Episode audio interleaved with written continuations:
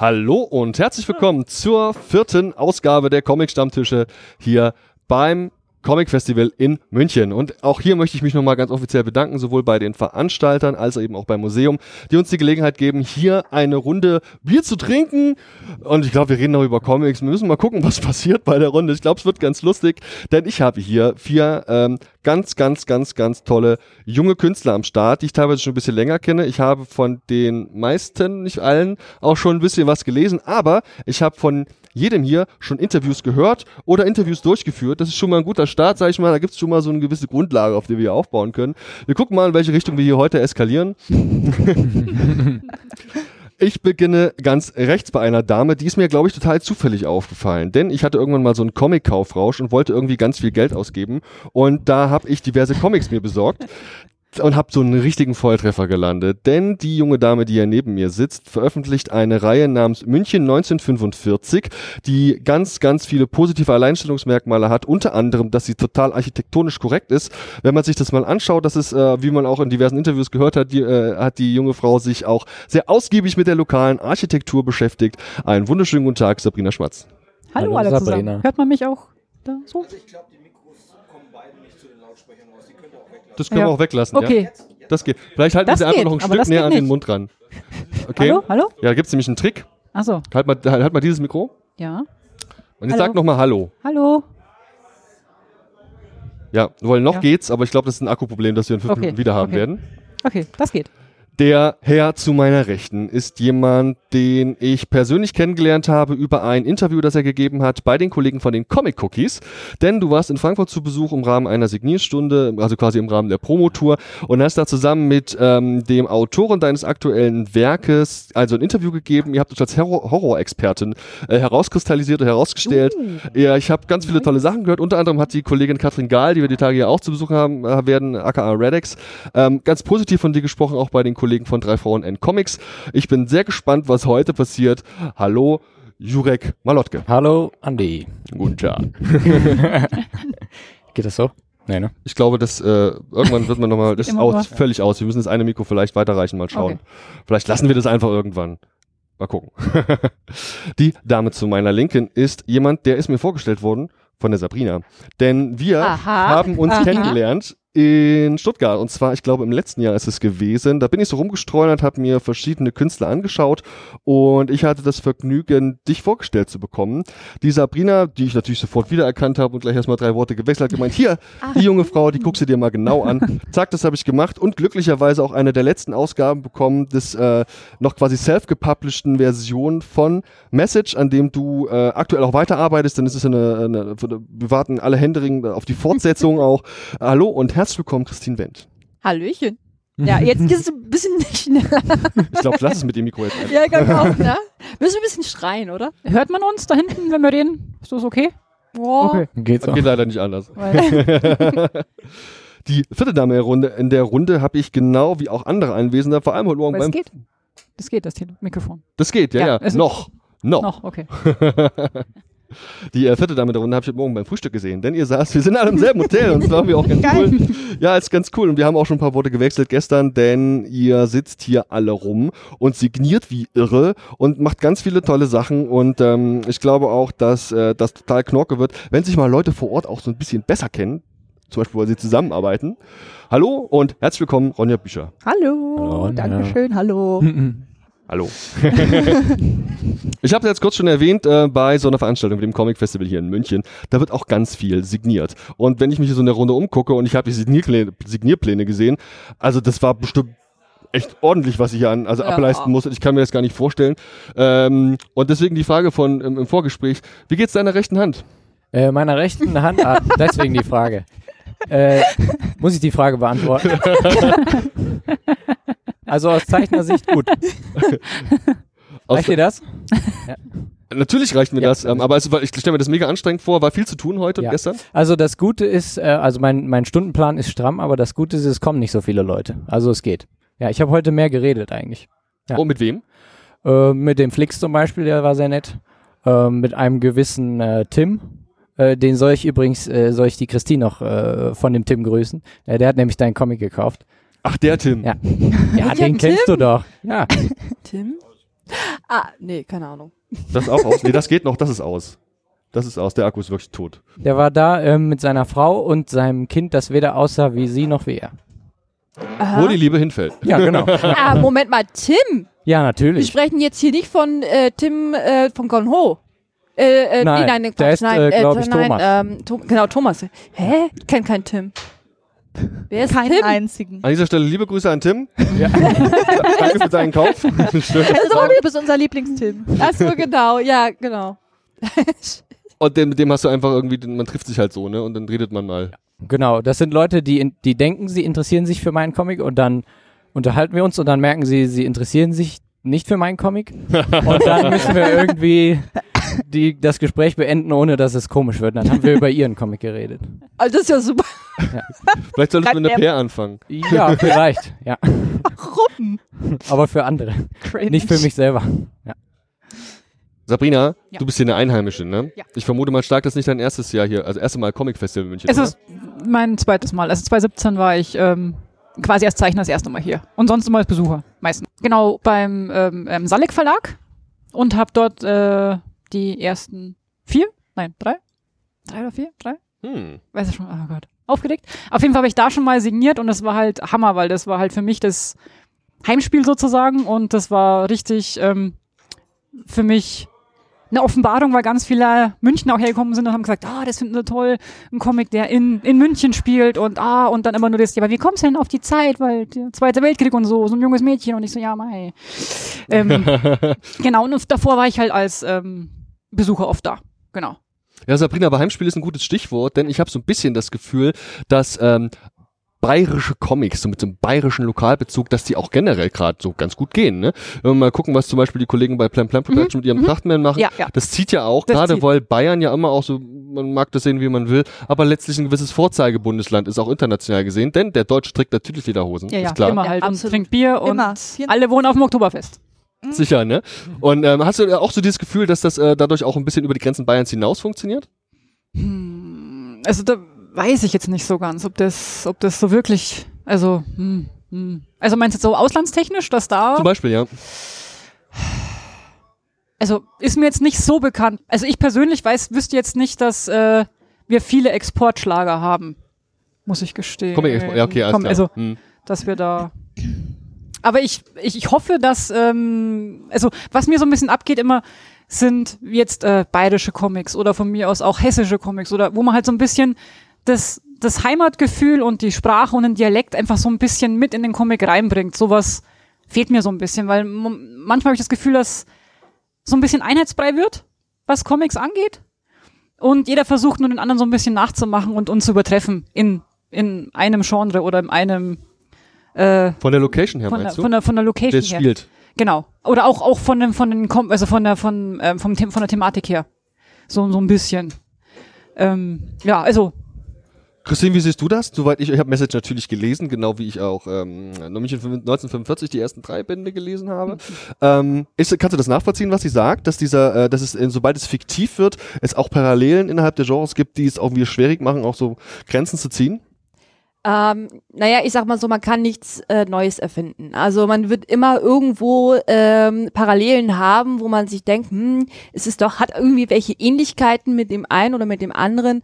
Aber ich denke nicht, dass es jetzt irgendwie mit Absicht ist, nein, sondern nein, nein, das ist das ja, Fall. also ja, ja, wie gesagt, nee, das ist einfach auch, ähm, ich sag mal, äh, ich habe ja persönlich ja immer das Problem, dass wir gerne mal sagen, ja, Message ne, und äh, Matrix. Ich liebe diese Kombination immer. Ähm, aber ich bin da einfach hier wirklich nur nach der Logik gegangen, weil ähm, so die ganze Comic-Entwicklung habe ich einfach nur danach äh, konzipiert, wie, wie sich das eigentlich also logisch entwickeln würde.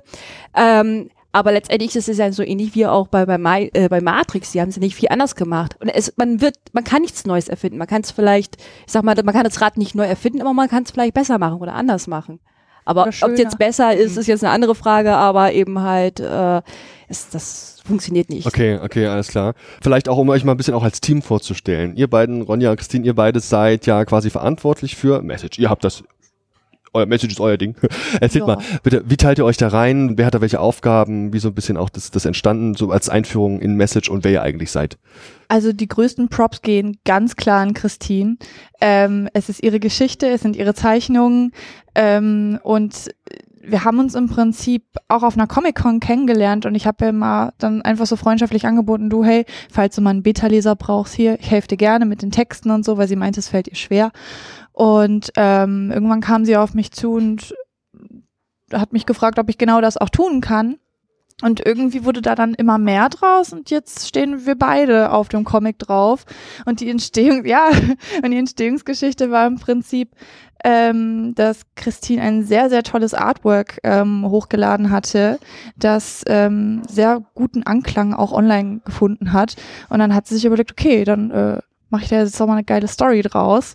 Und äh, ja, ey, ich sag jetzt nichts. doch, doch. Ähm, und dann hat sich Message so über die Jahre so weiterentwickelt und ähm, war aber im Prinzip schon von der Story her schon immer fertig, auch bevor ich dazu gestoßen bin. so. Und jetzt geht's so um die Feinheiten. Ich helfe bei den ganzen Texten, bei den Dialogen und so, aber das ganze zeichnerische und erzählerische Genie kommt jetzt erstmal hauptsächlich von Christine. Also doch. Du hast quasi dann so eine Art ähm, coole Version von, einem, von der redaktionellen Betreuung irgendwie quasi gemacht und die Texte natürlich auch mit kreiert. Ja, so ein bisschen. Also ähm, im Prinzip, ich habe sehr viele Notizen von Christine bekommen, so Ideen, wie der Dialog erstmal sein soll. Und ich habe dann versucht, das an die verschiedenen Mundarten der einzelnen Charaktere anzupassen. Zum Beispiel jetzt ein Quinn, der drückt sich ein bisschen gewählter aus. Ähm, ein Avarus, der flucht jetzt ganz gerne mal. Und dass man das so ein bisschen überträgt. Da, das war quasi so mein Job. Ähm, den Text an die Charaktere anzupassen und den Dialog dann auszufallen. Ab dem zweiten Band bin ich dann auch inhaltlich ein bisschen involvierter. Ähm, da beraten wir uns dann auch so ein bisschen, okay, wie kann man Szene A jetzt besser irgendwie rüberbringen? Soll man das nochmal ändern? Wie wirkt das cooler? Und ähm, so wird's immer interaktiver zwischen uns und es läuft eigentlich ganz gut. Ja, den Eindruck habe ich auch. Wie, wie, ist das denn? Also ich meine, bist du, du bist dazu gestoßen, bevor es beim Verlag gelandet ist, oder? Ja, genau. Ähm, und ich bin sehr dankbar, dass ich immer noch dabei sein darf, weil oftmals ist es dann ja, dass äh, beim Verlag dann die Redaktion so übernommen wird. Aber Christian hat gesagt, nein, Ronja gehört ja jetzt einfach so zu, ähm, weil ich mich dann ja quasi auch so ein bisschen da reingebracht habe, eben durch dieses so und so schreibt man diesen Charakter und so und so formuliert man das jetzt und nein, macht da die Font schöner und nein, da wird die Stirn immer größer von dem Dudi hier da und äh, ja. Also konntest du quasi unmittelbares Feedback auch geben, du hast Beta-Tester als Wort genannt, letztlich warst du dann auch so ein bisschen beratend und wie wirkt es vielleicht auf den Leser, das war auch ein Aspekt deiner Arbeit. Ja, genau das, weil ich, ich bin halt so ein Hobbyschreiberling, mich mhm. kennt halt keiner, ich habe nie irgendwas rausgebracht oder so. Ich bin jetzt kein Pro in der Szene, aber ich habe halt einfach so das, was was ich so für eine Wertschätzung für Geschichten habe, habe ich einfach versucht, genau darauf zu übertragen und ähm, auch umzusetzen. Und anscheinend ist es ganz gut gelaufen. Das ist auch geil. cool. Ja. Vom Fan zum Mitarbeiter. zum Freund, zum Comic-Freund. Das auch, ja. Wenn ich mir so in der Runde umschaue und dann bin ich umgeben von äh, jungen, aufstrebenden Comic-KünstlerInnen, dann ist hier eine Besonderheit vertreten, nämlich, dass ihr alle Werke bei Verlagen veröffentlicht. Und wenn wir mal gucken, was bei Veranstaltungen dieser Art, diversen Cons und natürlich eben auch zum Beispiel in Erlangen, wo es ein eigenständiges Zelt dafür gab, dann ist der Bereich Indie Self-Publishing eigentlich einer, der gefühlt, also auf jeden Fall größer ist. Zumindest was die Anzahl der mhm. Künstler angeht. Und darauf müssen wir natürlich ein bisschen zu sprechen kommen, weil der eine oder andere da draußen, der eben erst im Indie-Bereich stammt und ich sag mal so eine gewisse Verwurzlung vermute ich jetzt hier mal bei jedem in der Runde, dann ist das nicht für jeden selbstverständlich oder gar interessant, mit einem Verlag zusammenzuarbeiten. Und es ist auch nicht für jeden selbstverständlich und interessant, in gedruckter Form zu erscheinen. Wenn ich die Frage so in der Form mal auch vielleicht weitergeben kann, ich würde mich wirklich mal interessieren, Jurek, wie das bei euch gelaufen ist. Wie seid ihr mit Splitter in Verbindung gekommen? Wie sah sah es da aus? Vielleicht kannst du da mal ein bisschen Licht ins Dunkel bringen. Nochmal draufdrücken. Nee, ich glaube, das ist. Ist an. Hallo? Ja. Ähm, also das lief eigentlich über den Kai. Äh, den Kai Meier, äh, der Autor meines Comics. Ähm, den habe ich mehr oder weniger durch Zufall kennengelernt. Ähm, das war wirklich, er wohnt nicht so weit von mir und ähm, wir haben eine gemeinsame Bekannte gehabt und er hat einen Zeichner gesucht. Ich habe, weiß nicht, ich habe irgendwas einfach gesucht. Äh, weil ich gerade ziemlich ziellos äh, durch die Gegend geirrt bin, so als Zeichner.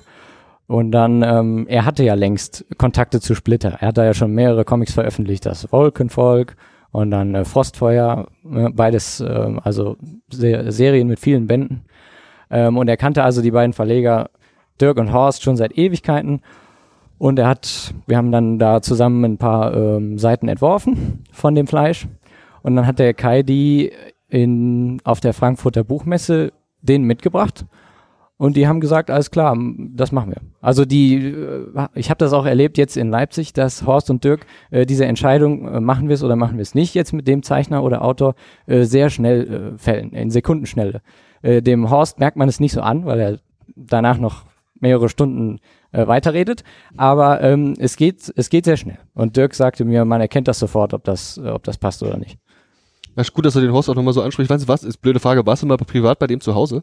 Äh, nein. Also ich war bei ihm privat mal zu Hause, weil ja. er bei mir um die Ecke wohnt und das ist ja auch quasi ein, ein, ein, eine, ein, ein, eine riesen Lagerhalle quasi gleichzeitig. Der hat einen extra Stahl, in sein, sein Haus und Dachboden hat er in, die, in den Boden extra ähm, einen Stahlbalken einziehen lassen, weil tonnenweise Comics in diesem Boden laden und das Ding einfach zusammenkrachen würde ohne diesen. Ja. Also ja. ganz interessanter, spannender Charakter. An der Stelle auch nochmal Werbung für die Interviews, die bei den Comic Cookies regelmäßig erscheinen. Ich glaube, einmal im Jahr treffen die sich da bei dem daheim. Ah, so. Tolles Ding, ich kann das sehr empfehlen. Okay, ja, das ist auf jeden Fall ein Charakter. Der ist äh, Forrest Gump äh, in Deutschland. ja, ja. okay. ähm, ja, sehr gut. Und äh, Sabrina, vielleicht auch zu dir. Wie sah das bei dir aus? Wie kam es da zur Zusammenarbeit? Weil ich gerade finde ich auch das bisschen spannend, dieses Ding. Ähm, wie interessant ist das denn überhaupt jetzt eben sein Werk da bei dem Verlag unterzubringen, da eine ISBN-Nummer draufdrucken zu können und so? Wie spannend ist das oder erzähl mal. Also das war eigentlich schon immer so ein, so ein, so ein Grundtraum, einfach mal was zu veröffentlichen hat äh, angefangen, sobald man so ein bisschen zeichnen kann und eigene Geschichten entwickelt, dann sagt man sich irgendwann, boah, geil, das wäre schon, wenn man das im Laden, man geht in den Laden rein und hat dann seinen Comic da stehen und Leute können das kaufen und da und ganz toll ist es. Ähm, hat am Anfang nicht so gut geklappt, also ich habe mich beworben, aber da waren halt meine Skills noch eher Low-Level und man war, hat ein zu großes Ego gehabt und dachte, ja, klar, ich gehe da hin und dann passt das schon, aber hat nicht gepasst.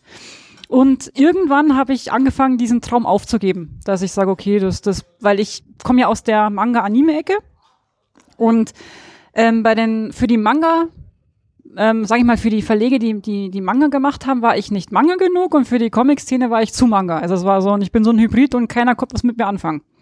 Dann wurde aber die Plattform am Webcomics sehr groß. Also, dass man quasi seine Comics im Internet einfach hochlädt auf bestimmten ähm, Plattformen. Bei mir war es Animex, ist eigentlich auch eher äh, Anime-Manga-Forum.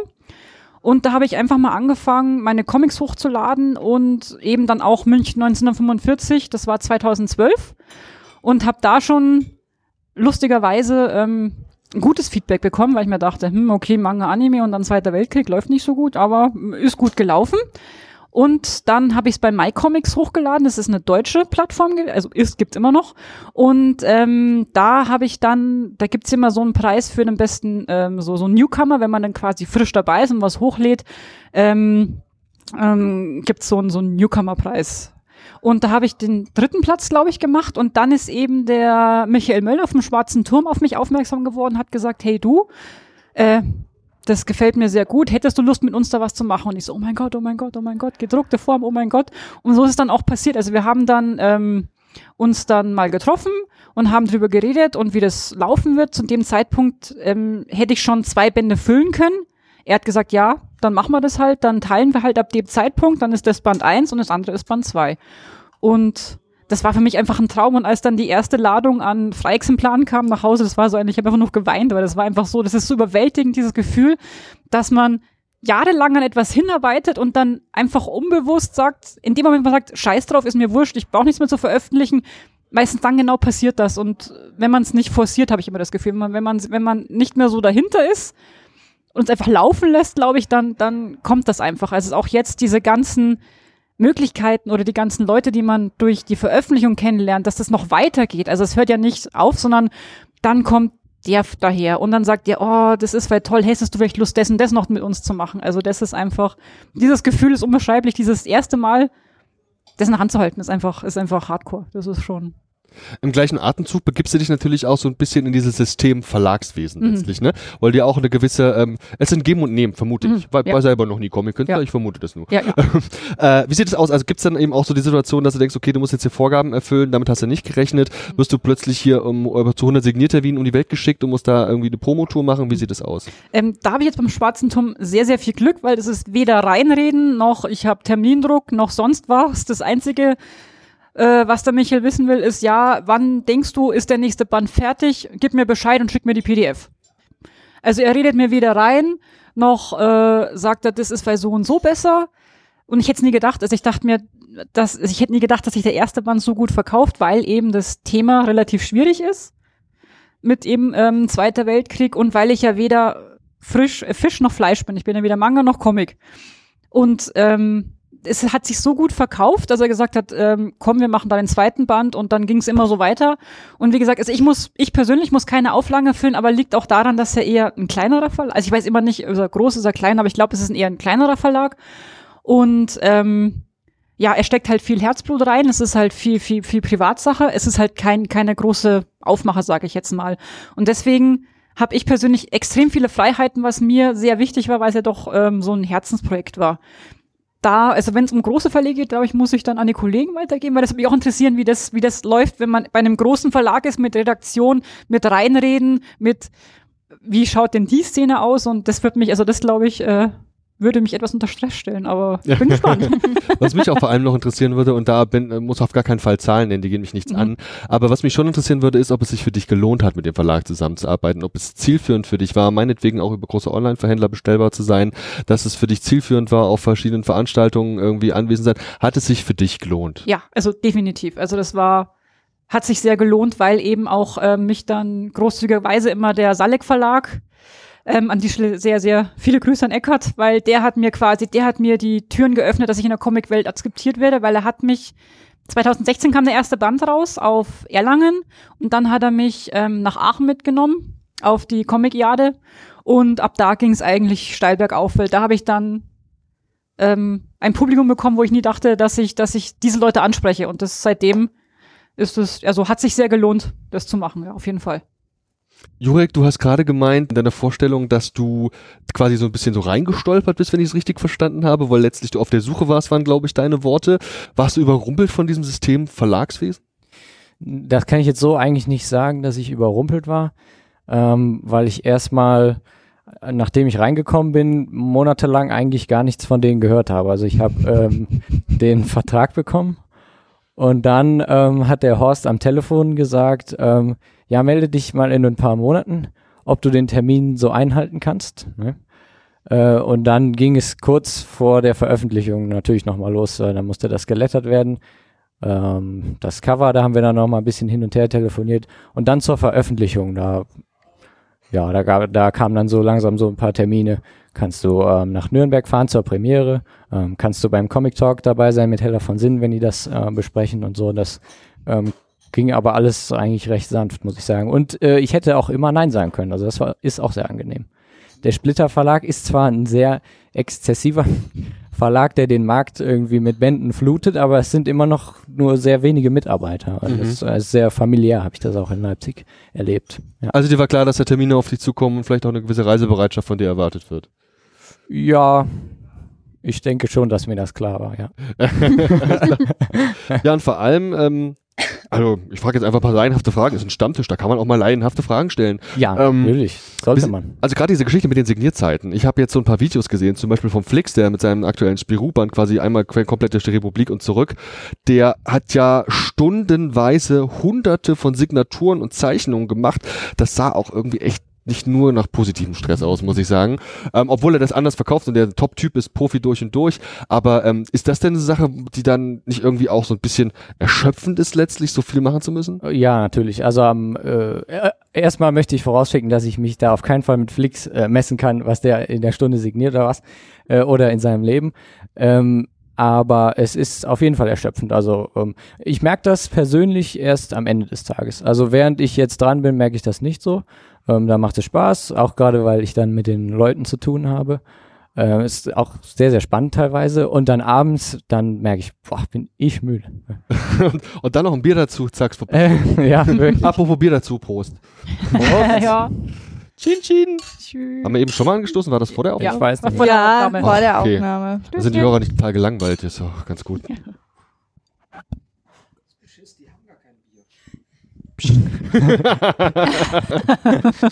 Ihr wollt mich nicht alkoholisiert erleben, doch. Jetzt umso mehr. Weiter. Ich glaube nicht. Nein. Das hören jetzt nicht unbedingt alle gerade, was da noch da, da draußen passiert. Christine. Jo. Jetzt haben wir nächstes Wochenende auch nochmal das Vergnügen, zusammen ein Interview zu machen. Also es ist kein Interview, es ist ein Panel Ja, das ist eine, wir sind eine größere Runde und es wird in Stuttgart stattfinden und wir unterhalten uns über den Berufsalltag deutscher Künstler zusammen mit vielen weiteren ausgewählten äh, Comic-Künstlerinnen aus der deutschen Comic-Szene. Und an der Mal wird dabei sein, der Chris Glauber wird dabei sein und noch viele weitere. Mhm. Wird eine schöne Runde, glaube ich, ein bisschen spaßig. Und mir ist vor allem aufgefallen, also ein bisschen in der Recherche und so, ich wollte ja auch vorbereitet wirken, dass du in letzter Zeit wahnsinnig viele Interviews gegeben hast. Das ist wirklich der ja. Hammer. Oh. Was es von dir an Videos gibt, an Texten, an Besprechungen. Das ist wirklich schon krass, was die PR-Maschinerie mit dir angestellt hat. Also der Typ, der war wirklich hyperaktiv, also ganz ehrlich, also wir hatten eigentlich unser äh, Philipp, der ist echt extrem, also damit hatten wir aber keiner eigentlich damit gerechnet. Also wir hatten, ähm, das erste war ja, ähm, äh, ich glaube, das war es, nee, Corso war das, glaube ich, keine Ahnung, ich weiß es nicht, ich komme komm total durcheinander. Äh, aber es war wirklich so, da hat sich erstmal wirklich die äh, Kreiszeitung mal dafür interessiert. Die, andere, die, äh, die anderen haben es natürlich dann auch gelesen. Oh, die kommt ja aus der gleichen Gegend, ne? Die kommt ja aus Ulm. Ne? Natürlich, natürlich interessiert sich dann natürlich auch Neu-Ulm dafür. So, dann kriegt das natürlich auch die Südwestpresse mit. Oh, die kommt ja aus Bayern, ne? Und die hat ja ein aktuelles Thema, was eigentlich nicht wirklich so das aktuelle Thema ist, ne? ähm, und ähm, ja, das ist, war wie so ein Laubfeuer. Also ich, ich stand da mittendrin, überall fackelt alles ab und irgendwie muss ich das jetzt irgendwie alles löschen, sozusagen. Äh, habe natürlich versucht, alles Mögliche irgendwie äh, abzuarbeiten, weil es auch irgendwie, es hat einfach Spaß gemacht, weil das war totale, also absolute neue Erfahrung. Ich meine, genauso wie das mit dem äh, dieser äh, Aufnahme für äh, Kunst, das war ja mit ähm, Steffen König, und ähm, das war, also das war sowieso, das war der absolute Hammer. Also ich meine, Erzähl mal, was war das? Ähm, ja, wir hatten, ähm, also wir hatten ja den Steffen König, den kennt man vielleicht für, ähm, was war das bei ARD, nee, SWR One, ach, keine Ahnung. Hm. Äh, vielleicht kennt man seine Dokus, äh, wie auch immer. Nee, ähm, der war dann bei mir auf der Arbeit und hat mich dann halt praktisch dabei das gefilmt. Das Video kenne ich. Ja, genau. Der hat mich praktisch dabei gefilmt, wie ich arbeite, weil ich das ja nicht äh, hauptberuflich mache als Autorin. Also ich bin eigentlich hauptberuflich Schreinerin und ähm, ich arbeite praktisch an meinem Comic in den Pausen. Und äh, das war irgendwie, das fand er so interessant, das sind die extra zu uns äh, in die Firma. Ich habe meine Firma, also zwar wusste mein Chef Bescheid, aber meine ganzen Kollegen wussten nicht Bescheid. Auf einmal kam halt diese ganze Truppe mit äh, Kamera, Ton, allem drum und dran, Licht und so weiter, stiefeln da quer durch die Werkstatt, alle klotzen da wie, wie so wie Autos, sag ich mal. Schon ein bisschen geil auch, oder? Ja, das war, das war witzig, weil äh, natürlich dann, es ist ja schon äh, bei uns was Besonderes, wenn eine eine andere Frau sozusagen durch die Werkstatt läuft, ne, dann äh, verrecken sich die Herren gerne mal die Hälse. Jetzt sind das eben halt äh, drei, die, äh, vier Kerle gewesen, ne, aber mit äh, allem drum und dran. Aber das war schon war witzig, weil immer so immer wieder jemand da so rübergeguckt hat über die Maschine, so, ah, wer ist denn das? Ne? Geht denn da? Ja, genau. Das war auch. Ähm, ich muss dann halt natürlich auch für die äh, für die Sendung sozusagen. Ich meine, wir haben äh, acht fast ja, sag mal, sechs bis acht Stunden, glaube ich, so gefilmt, selbst wo ich Autofahren bin. Mhm. Für fünf Minuten am Ende.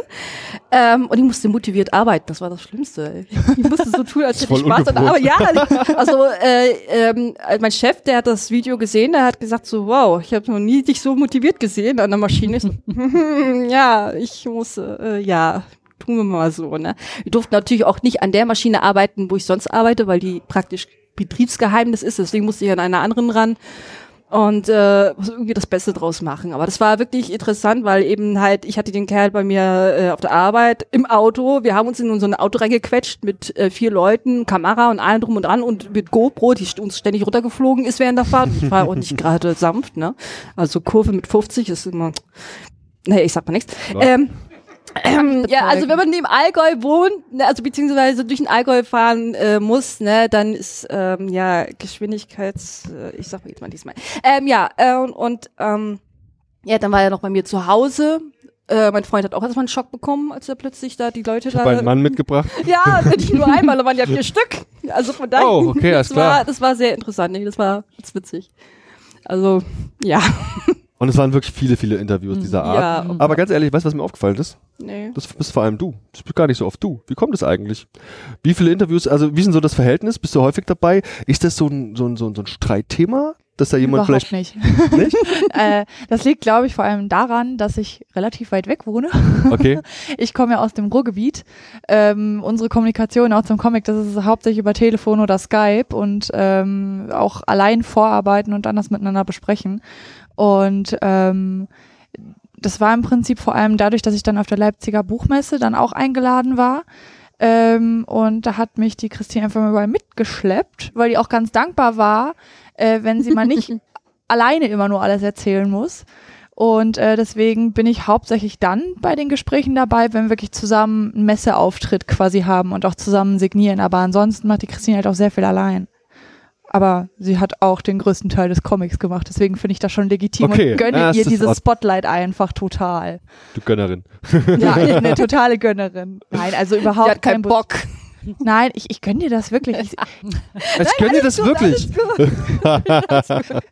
Ich sag ihr das seit Jahren. Ich war ja vorher, bevor wir befreundet waren, war ich ja auch einfach nur ein Fangirl, ganz ehrlich. Vorher war ich auch eine von, von den vielen, die bei ihrem Stand dann die Prints gekauft haben und so waren so, oh, guck mal, Der hat bestimmt die toll. Schreien bei sich zu Hause. Irgendwo in so einem Schrank, wo sie es aufmachen und dann irgendwie so eine Ikone von mir da steht. Wer weiß. Also, Du, ich habe all deine Prints, die du mir dann zugeschickt hast, ich habe die alle in einem extra Ordner. Alles klar. Du bist Fan gewesen, hast du gesagt. Ja, bist du wahrscheinlich immer noch im Herzen, schätze ich. Ne? Natürlich werde ich. Dann, dann verstehe ich die erste Frage, die, die dreht sich um sie.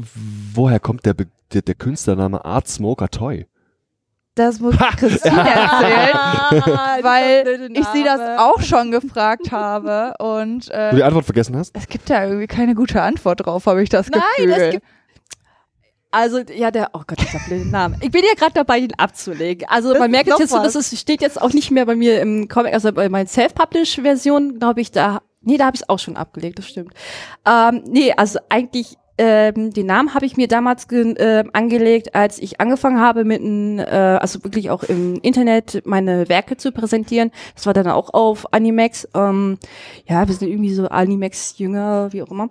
Ähm, Nee, ähm, Art Smoker, das lag eigentlich eher daran, weil ich immer die ganz dumme Angewohnheit hatte, die Stifte in den Mund zu nehmen und wirklich drauf rumzukauen wie so ein, wie so ein, so ein Nager. Und dann habe ich so, oh ja, Kunstrauchen. Ich war ja so, ich war, wie alt war ich? Keine Ahnung. Ich glaube, da war ich irgendwie 13, keine Ahnung, äh, da, da fragt man lieber nicht nach. Ja, und ähm, deswegen halt Art Smoker. Und äh, Toy war eigentlich, ich hatte damals so eine Story gehabt, da hieß halt der Hauptcharakter Toy.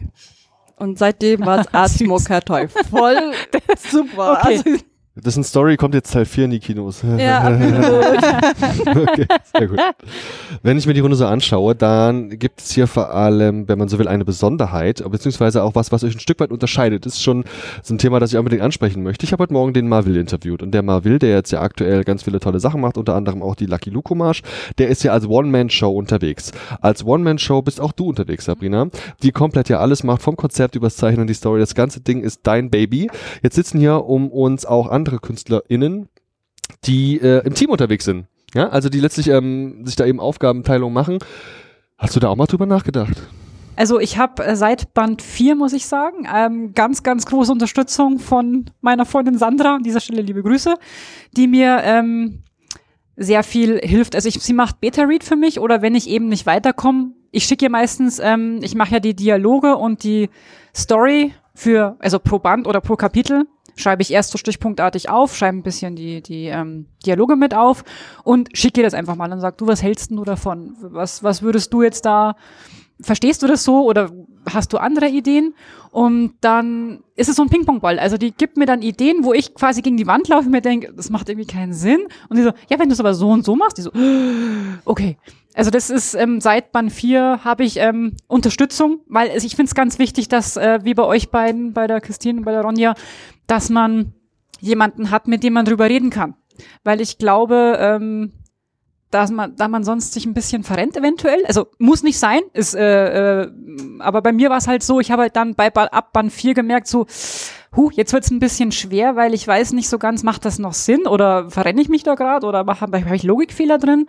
Und ähm, da war es halt sehr, sehr hilfreich, eben meine Freundin zu haben, die mir da unter die Arme gegriffen hat, auch was, und sie macht auch ähm, Proofreading. Das heißt, ich gebe ihr, wenn ich den Band fertig habe, gebe ich ihr komplett die PDF und sag, du, schau mal bitte und äh, ändere dann einfach ab, wenn sie sagt, du, das klingt so und so besser und so und so, dann wird es abgeändert und seitdem genau. Also ich habe eine kleine versteckte linke Hand. ist natürlich eben auch aus dem privaten Umfeld jetzt entstanden. Ne? Also wenn man guckt, letztlich hätte es ja auch ein Redakteur in einem Verlag sein können, der da unter die Arme ja. greift. Und du hast selbst von einem guten Kontakt zum Schwarzen Turm gesprochen. Ich weiß, dass der Splitter Verlag mit seinen jungen Künstlern, der auch sehr gut umgeht und da wirklich ein gutes Feedback schleife. Zumindest ist es das, was ich aus dem PR-Sprech kenne, dass es da sowas äh, in der Form gibt. Äh, wie sieht das aus? Vielleicht kannst du da ein bisschen erzählen. Also die sind auf jeden Fall immer da, wenn man die braucht. Äh, besonders der Max, äh, der ist irre, der antwortet mir immer äh, mit auf zwei verschiedene E-Mail-Adressen ähm, auf jede Frage, die ich habe. Äh, und auch Dirk und Horst, die sind ja auch selber Zeichner ähm, gewesen, die haben mir da ähm, auch sehr viel geholfen. Und die meiste Rücksprache hatte ich aber dennoch äh, mit dem Kai gehabt. Ja, also ähm, was jetzt wirklich den, äh, den Comic, wie der aussieht, äh, betroffen hat. Ne? Mhm.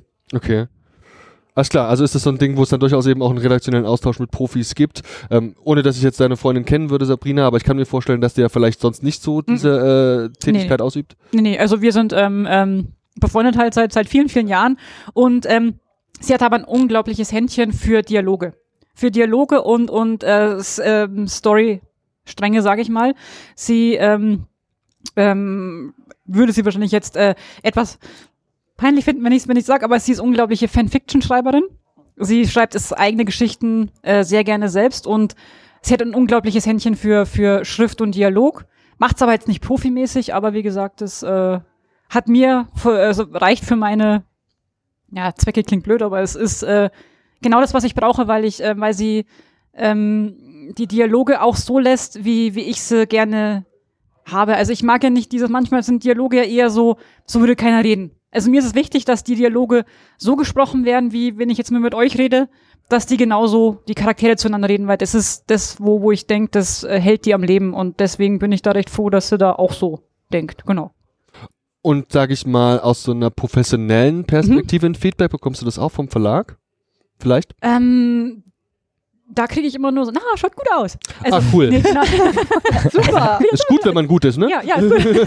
Also, ähm, er, äh, der, äh, der Michael, der, der geht auf jeden Fall nochmal drüber. Er macht ja auch nochmal das Proofreading und äh, ähm, beim Band 5 war es jetzt auch so, dass er gesagt hat, du pass auf, ähm, hier für die und die und die Panels, äh, wie schaut's denn aus, wenn wir das so und so formulieren würden? Also nicht die Gro also er hat, also da, er geht schon drüber, nicht so sagt, okay, druck mal Bascho, sondern er geht auch schon nochmal drüber und ähm, schlägt mir vor, ähm, sogar die bayerischen Dialoge, wo ich mir denke, huh, dieses Jahr. Hm? Ähm, hat er gelernt. Also, ähm, ja, also da geht von der professionellen Seite geht natürlich auch der Michel nochmal drüber und damit's gut wird. Genau. Cool. Also haben wir jetzt einen ganz kleinen, aber feinen Einblick darin, wie es funktionieren kann, mit Verlagen zusammenzuarbeiten, was es in Feedback gibt. Und ähm, Knorke. Es gibt eine ganze Menge andere Themen, die ich hier am Start habe, die ich mir so im Kopf zusammengesponnen habe und auch Thesen, die ich einfach mal so rausballern möchte. Unter anderem frage ich mich eine Sache nämlich schon ziemlich lange. Ähm, es geht mir um Preise, Preisverleihung in Deutschland. Ein total kompliziertes Thema. Achtung, auch total schwierig. Also, wir haben in Deutschland eine ganze Menge Comicpreise. Wir heute hier in München wird verliehen, der Ecom wird wieder mal verliehen, dann wird der Peng-Preis äh, verliehen. Wir haben nächste Woche den Ginkgo Award, der verliehen wird. Wir haben natürlich den großen Max und Moritz Preis, den Rudolf Dirks Award und viele weitere. Ich werde jetzt okay. nicht, also es sind eine ganze Handvoll Preise. Ist es für euch als jemand, der ja letztlich, ähm, soweit ich das überblicken kann, quasi das erste große Werk veröffentlicht hat, äh, ein Thema, das interessant ist? Seid ihr da hinterher oder ist es eher so ein Ding, wo die Verlage total drauf abfahren? Wenn ich die Frage an euch mal weiterreichen darf, so Preisverleihung gibt es eben eine ganze Menge. Ist das, was ihr vielleicht auch als Kunden überhaupt interessant findet oder eben auch als Künstler? Ähm, ehrlich gesagt, die meisten Preise kenne ich überhaupt gar nicht, wenn ich ganz ehrlich bin. Äh, klar, natürlich da, wo das äh, große Geschrei am Ende war, das kennt natürlich jeder, aber sonst, ähm, so für mich persönlich, äh, war ich nie hinterher. Also äh, zwar habe ich das schon mitbekommen, wenn jetzt irgendwie Freunde eben halt aus der Szene, besonders eben halt, wenn man noch selbst damals noch praktisch Fan war und dann mitbekommen hat, wie die anderen praktisch aufgestiegen sind als Autoren, ich sag mal jetzt auch besonders im Manga-Bereich oder ähnlichen, dann kriegt man das natürlich mit und dann freut man sich auch natürlich für die, man unterstützt die auch äh, mit dem Voting und so weiter.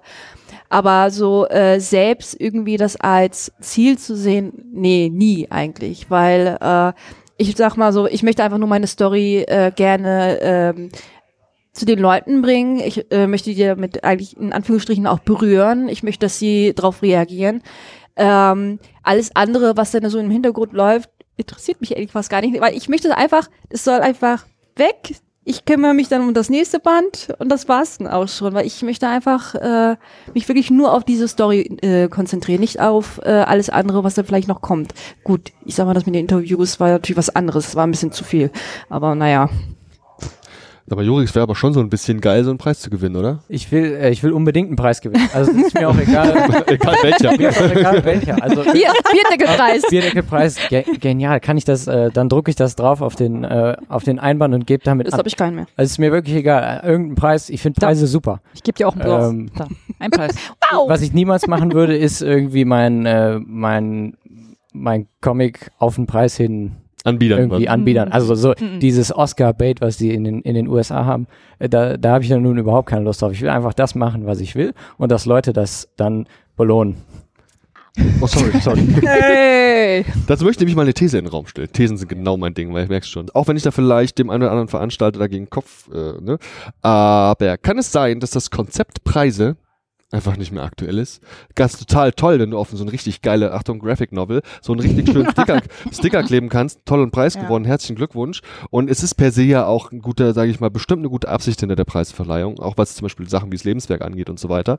Aber kann es sein, dass das Konzept Preisverleihung so von sich selbst feiern ist, ohne Ja. großen Effekt und ohne großartige Ja. Auswirkungen letztlich?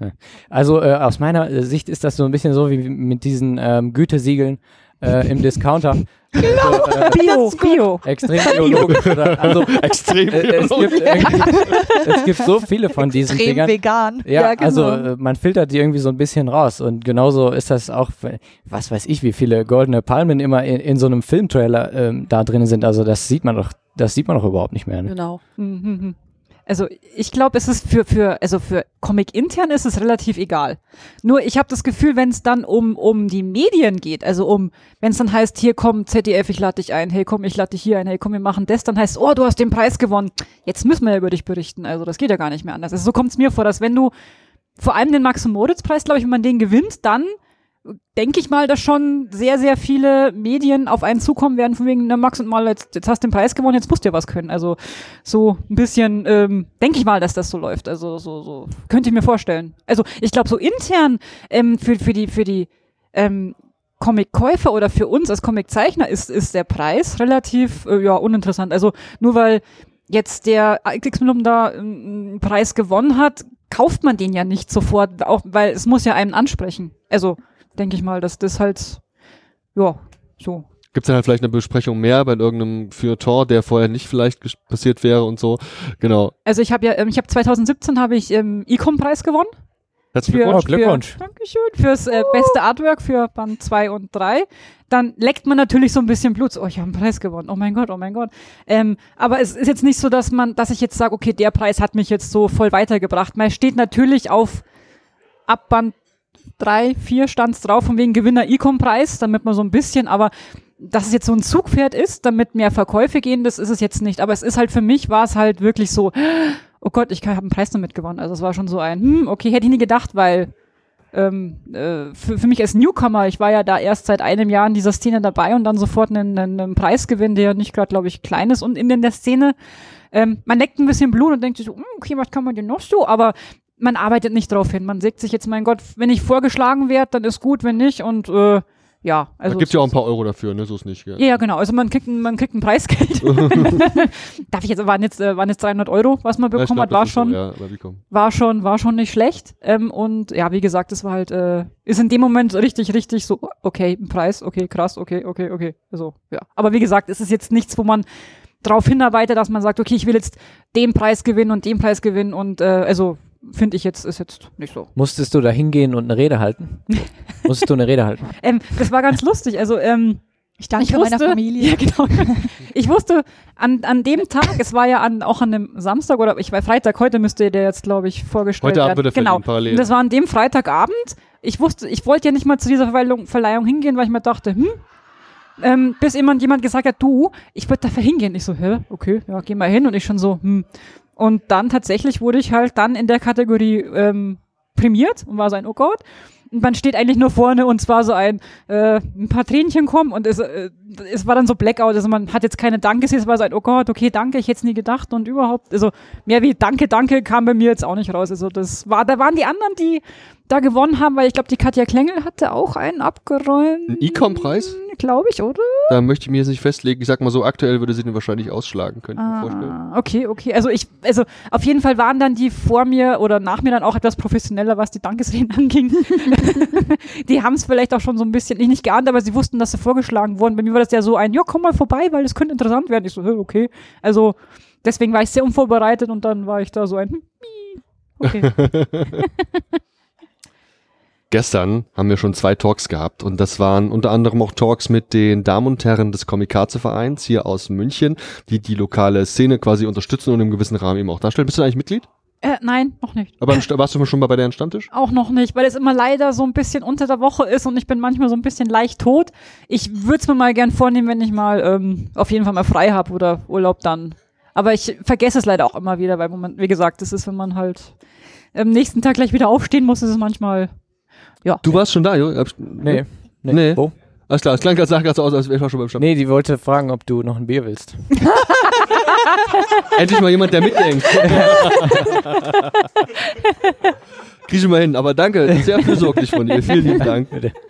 Nee, worauf ich nämlich eigentlich hinaus wollte, ist total, Achtung, jetzt kommt's. Ähm, ich habe da nämlich ein Gespräch geführt mit dem Willi. Der Willi ist zweiter Vorstandsvorsitzender von diesem Komikaze und äh, mit dem habe ich ein bisschen unterhalten darüber, wie Comics eigentlich entstehen. Auch war dann draußen auch unabhängig vom Mikro und das ist jemand, der ähnlich wie der Brösel zum Beispiel Comiczeichnung natürlich analog macht, die dann schön einscannt, hochskaliert und irgendwie da versucht, einen Comic draus zu machen und das funktioniert dann auch. Und ich weiß, dass hier auch am Tisch verschiedene Arbeitsweisen äh, anwesend sind, denn ich habe, wie gesagt, Interviews mit euch gehört und gelesen, aber vielleicht könnt ihr da so ein bisschen erzählen, was eure Ansätze sind, wie ihr an den, an den Sachen arbeitet. Ich weiß zum Beispiel, ähm, von dir gibt es eben dieses berühmte Video auf Arbeit, wo du mit deinem Tablet in der Maschine drin sitzt, ne? Äh, ja, mehr oder weniger. Also es, eigentlich ist es noch nicht mal die Maschine, wo ich sonst immer drin sitze, aber äh, sonst kriegen wir Ärger mit der BG. äh, nein, also ähm, die Maschine, der ich sonst immer drin sitze? Ja, wir haben wirklich eine ziemlich ziemlich große Maschine, die ist äh, 15 Meter lang, äh, hat einen relativ äh, großen Innenraum, wo es relativ auch viel Platz ist für mich. Und da kriege ich mich rein und setze mich rein. Es ist halt bequem, dunkel und äh, mich sieht keiner. Ich kann mich wirklich, ich kann mich wirklich verkriechen und da arbeiten, äh, weil ich brauche jetzt auch nicht irgendwie jetzt meine Kollegen, die jetzt da irgendwie da drüber gucken und schauen, was ich da gerade mache, wenn ich irgendwie so, wenn ich vielleicht mal nicht am Comic arbeite oder was anderes mache und was vielleicht nicht jugendfrei ist. Ne? Kannst du mal Brüste malen? Ja, genau, sowas wird wahrscheinlich dann auch kommen. Nein, also das brauche ich jetzt definitiv Kannst nicht. Kannst du mal mich malen? Ja, ja genau. oder sowas. Nee, ähm, also ist, bei mir ist es ja so, dass ich eigentlich fast hauptsächlich immer in den Pausen zeichne. Das heißt, äh, oder wenn ich mal Glück habe und ich komme mal pünktlich an zur Arbeit, äh, dann vielleicht auch noch davor. Ähm, immer wenn du aufstehst.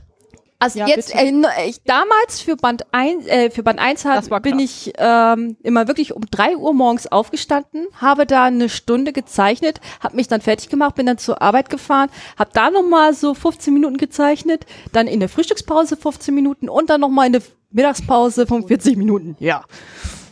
So, jetzt mache ich wow. aber nicht mehr, kein Bock mehr. nee, jetzt äh, schlafe ich sogar viel zu lang. Äh, ignoriere meine fünf Wecker, äh, bis ich dann irgendwie doch mal äh, aufstehe und ja. Weißt du, wie man das nennt? Selbstausbeutung nennt man jo. das. Ja, man muss dazu sagen, dass ähm, jetzt im Vergleich zu Band 1, äh, Band 2, da arbeite ich weitaus strukturierter. Das funktioniert dann auch eher, da habe ich ein bisschen mehr Zeit. Bei äh, Band 1 war es wirklich das absolute Chaosprinzip. Also das, das war wirklich äh, selbstverletzend, was ich da gemacht habe.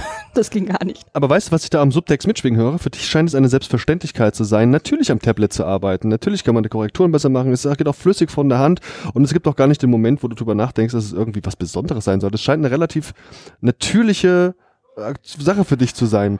Bei, ähm, wie, wie ist es, also, also musstest du da reinfummeln, sag ich mal, oder war das letztlich, äh, hast du auch mit, mit, mit wie alle quasi mit Bleistift und Papier angefangen? Wie lief das? Ja, das war wirklich mal so. Ähm, also ich habe relativ früh angefangen, auch ähm, digital zu kolorieren. Outlines habe ich alles oder äh, meistens dann mit Bleistift oder eben halt auch, auch mal getuscht, also noch klassisch. Ähm, bei mir war das nur das Problem für das Comic-Projekt. Ähm, dass ich äh, meine Arbeit, also meine äh, Outlines, also meine Bleistiftzeichnungen nicht immer mit äh, zur Arbeit schleppen konnte. Was irgendwann mal sahen die aus wie Sau, ganz ehrlich. Ähm, und dann musste ich wirklich erstmal umsteigen auf digital. Dann war es auch immer erstmal gucken, was für ein Medium ich nehmen kann für unterwegs. Und das war dann auch so ein relativ langer Prozess, bis ich dann irgendwann mal was gefunden habe, was wirklich so optisch mir gefällt, was ich auch ähm, später nutzen kann für, äh, für die ganzen Seiten.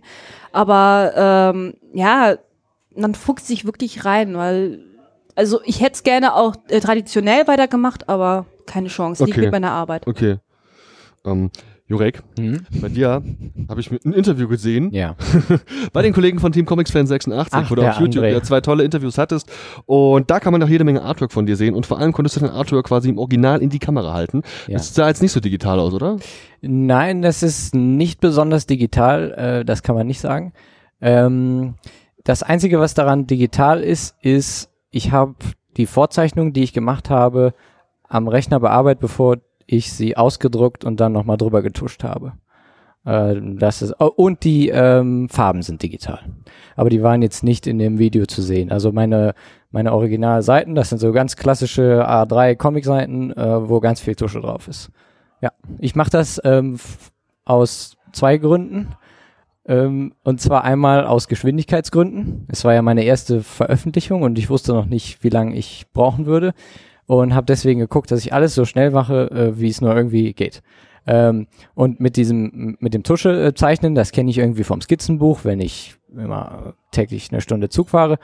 Äh, und die andere, der andere Vorteil ist, äh, ich kann es nicht wieder wegmachen. Also äh, wenn es einmal drauf ist, die Tusche, dann überlegt man sich das wirklich äh, gut, ob man das nochmal äh, neu macht oder nicht. Kein Tintenlöscher oder was, ne? Ganz genau. Nee, ich, ich müsste das dann meistens äh, neu zeichnen. Äh, und ähm, die, die meiste Zeit geht wirklich verloren beim Comiczeichnen, äh, dadurch, dass man nochmal ähm, drüber nachdenkt und äh, nicht zufrieden ist. Und ähm, Das ist digital gar nicht so schlecht, ne? das ist halt äh, digital sehr verlockend, weil da gibt es überhaupt gar keine Bestrafung dafür, dass man Sachen nochmal neu macht. Ne? Ähm, Außer man speichert nicht. Außer man speichert nicht, da hast du recht. Ja. Sabrina, bei dir weiß ich auch ungefähr, wie es aussieht, denn ich habe mal Zeichnung gesehen, die hast du mir mal im Facebook-Chat geschickt. Da war so ein bisschen blauer Hintergrund mit blauen Linien. Du bist also auch analog unterwegs, Ja, oder? ja, ich bin analog unterwegs. Also ähm, bei mir ist alles rein ähm, Bleistift, weil das Problem war, also was heißt, es hat eigentlich angefangen, dass ich ja das München 1945 als äh, Spaßprojekt nebenher gemacht habe, neben einer anderen Story, die ich aber getuscht hatte. Und dann habe ich aber das Projekt erstmal auf Eis gelegt und habe mich auf München konzentriert. Ähm, ich habe auch einen Vollzeitjob. Ähm, und daher kann ich nur nach, nur nach der Arbeit, also ich kann während der Arbeit, äh, geht leider bei mir nicht so wirklich, Mittagspause ist eher so, ich will einen Kaffee trinken. Ähm, dann geht's nach der Arbeit eher los und ähm, damit ich relativ schnell unterwegs bin, habe ich gemerkt, dass äh, Bleistift, einfach reine Bleistiftzeichnungen am besten sind. Ich skizziere quasi vor mit einem ganz harten Bleistift, sodass die Linien halt nicht so ähm, hart in dem Moment sind. Und ähm, dann gehe ich nochmal mit einem weichen Bleistift drüber, leihen sie quasi, also dann, ich tusche sie, in dem äh, Moment wird's, wird's getuscht. Und dann wird's eingescannt und wird nochmal gepimpt mit Rasterfolie und dann kann man auch nochmal ähm, Fehler äh, bisschen ähm, bisschen aushebeln. Problem ist natürlich, ich kann halt nicht, wenn ich jetzt äh, ein Panel komplett versau und merke beim Einscannen oder Shop passt aber gar nicht so, dann muss ich es halt wirklich komplett neu zeichnen und nochmal einscannen, weil am am PC dann ähm, ausbessern oder ein Gesicht zum Beispiel komplett neu zeichnen, passt nicht zusammen, weil ich habe bis jetzt noch keinen ähm, Pen gefunden, der wirklich zu der anderen Bleistiftzeichnung passt und das merkt man einfach dann, dass das äh, nicht vom gleichen Medium ist und es ist dann so ein, okay, zeichnen wir es einfach nochmal neu, das passt dann schon und so bin ich einfach relativ schnell unterwegs. Klingt wie Uncanny Valley nur im Comic. ja, genau. Spannend. Das muss man mit arbeiten. Ich muss dich mal was fragen. Äh, kann ich, ich wollte nur kurz sagen, dass ich total beeindruckt äh, bin davon, dass ihr eure Comics neben einem Vollzeitjob zeichnet. Ja. Das klingt so selbstverständlich, aber äh, ich hatte einen Teilzeitjob, habe versucht, das nebenher zu zeichnen. Ich habe es nicht geschafft. Ich kann mir das nicht vorstellen, wie ihr das hinkriegt. Wollt Ja, also ich bin bei, bei Christine bin ich äh, absolut, äh, da, da habe ich absolut Respekt davor, weil Farbe, Tusche, das wäre, wo ich mir, das, das, da würde ich ja an dem Band, keine Ahnung, drei Jahre sitzen. Bei mir geht's halt relativ, also für mich ist es halt relativ fix mit Bleistift und ich bin froh, dass es halt auch gut ankommt und dass keiner sagt, magst du es nicht tint, äh, tuschen oder magst du es nicht mit Farbe machen, ähm, weil da, also das, das ist für mich äh, Respekt, dass das, äh, äh, ja, ja, also es ist auch, äh, hart. Also es ist ja. nicht, nicht, nicht. Wie gesagt, ich würde auch gerne Stunden reduzieren. Ich, man würde gerne Teilzeit arbeiten, aber das Geld kommt. Also bei mir zumindest würde es sich nicht lohnen, weil das Geld kommt nebenher nicht. Also wiegt nicht das auf, was ich verliere, wenn ich jetzt auf Teilzeit gehen würde, sagen wir so. Und genau diesen Respekt, von dem du gesprochen hast, den soll der Zuhörer da draußen sich auch gönnen können. Jetzt zum Ende unserer Besprechung. Wir wollen hier, müssen quasi aufgrund einer Folgeveranstaltung hier jetzt auch langsam, aber sicher zu einem Ende kommen. Mhm. Will ich euch natürlich nochmal oh. die Gelegenheit einräumen. Es würde mich wahnsinnig freuen, wenn ihr auch mal die Chance nutzt, zu erklären, okay, was habt ihr aktuell am Start? Was kann man demnächst von euch erwarten? Wo kriegt man das? Und wo kann man euch vielleicht mal live antreffen? Wir können doch einfach mal einmal also, rum okay. im Kreis anfangen. Sabrina, wie sieht's bei dir aus? Aktuellen Veröffentlichungen? Was kommt wo, wie, wann? Also aktuell immer noch 19, äh, München 1945 unterm Schwarzen Turm. Bin auch äh, derzeit äh, bis zum Sonntag dort anzutreffen beim Schwarzen Turm. Ähm, das wird jetzt voraussichtlich noch, ähm, ist jetzt der fünfte Band draußen. Nächstes Jahr kommt der sechste und das ist der Abschlussband. Also danach ist die Serie voraus, also auf jeden Fall zu Ende, weil ich werde den sechsten Band einfach etwas dicker machen, wenn ich merke, ich komme mit der jetzigen Seitenplanung nicht ganz zurecht, aber ich muss ein bisschen zum Ende kommen, weil ich merke, man hat doch noch ein bisschen andere Ideen. Ich würde unglaublich gerne ähm, eine Western-Story machen. So bisschen, ich weiß nicht, wer, wer von euch auch so ein bisschen ähm, game-technisch unterwegs ist, seitdem ich Red Dead Redemption ja, 2 klar, gespielt habe, bin ich sehr, sehr versucht, da eine Western-Story zu machen, habe auch schon ein bisschen Character-Design gemacht, ein bisschen überlegt. Also man, ich würde sehr gerne da was in der Richtung machen. Also das ist so, sind, sind so meine Zukunftspläne. Lucky Luke soll ganz gut gehen. Bisschen anders. Jurek, wie sieht's bei dir aus? Wann kommt Teil 2 vor allem? Äh, Teil 2 wird niemals kommen, denn die Geschichte ist zu Ende von dem Fleisch der vielen. Äh, das Einzige, was passieren könnte, wäre eine Vorgeschichte, aber auch das wird nicht passieren, denn da haben weder der Kai noch ich Lust drauf. Das hat nur der, ähm, der Musiker Asp, der hat sich ja in dem, äh, in dem Musikalbum äh, eine Vorgeschichte dazu äh, ausgedacht. Aber damit habe ich nichts zu tun sondern ich habe ein anderes äh, Projekt mit dem Kai schon gestartet. Ist allerdings noch zu früh, um zu sagen, was es ist oder wann es rauskommt, aber es ist in Arbeit. Kannst du schon Genre nennen? Ähm, ja, ähm, ja. mal überlegen. es genau. ist eine Art Endzeit-Road-Movie, uh, ja. ähm, Erwachsen werden Geistergeschichte. Wow. okay. Man nennt das Genre-Definition. äh, Christine, wie sieht es bei euch aus? Wann kommt endlich Teil 2? Ah, ihr nervt mich damit. Nein, also das ist immer, das höre ich jeden Tag. Äh, ja, ähm, März. Also wir hoffen es mal wirklich März ähm, rauszubringen. Ähm, okay, ich habe eigentlich keine andere Chance, sonst habe ich wahrscheinlich ein Messer im Rücken und nicht nur nicht vom Verlag. Ähm, ja, und wenn ich, ähm, ich habe dann fünf Bände sollen das Jahr werden, also habt ihr bis mich noch fünf Jahre ertragen sozusagen, nee, vier Jahre. Und ähm, danach möchte ich gerne eine Mafia-Story noch machen, ähm, die heißt Catch and Kill Me. Äh, Story steht in dem Fall auch schon fast. Äh, wird wahrscheinlich auch von grafischen her wieder ganz was anderes werden, aber erstmal das eine und danach das andere. Wirst du da wieder mit Ronja zusammenarbeiten? wenn sie lieb ist. Hallo, ich hoffe. Also ich habe ich hab ihr das gestern schon gesagt. Äh, ich bin richtig sauer, wenn du das ohne mich machst, weil sie hat mir schon einiges davon gezeigt und ich hatte äh, ein Artwork dazu schon ganz lange als Desktop-Hintergrund und bin wieder ein Fan. Alles klar. Da sind wir mega gespannt drauf, freuen uns drauf und ich wünsche euch noch ganz viel Spaß und Erfolg hier beim Comic Festival.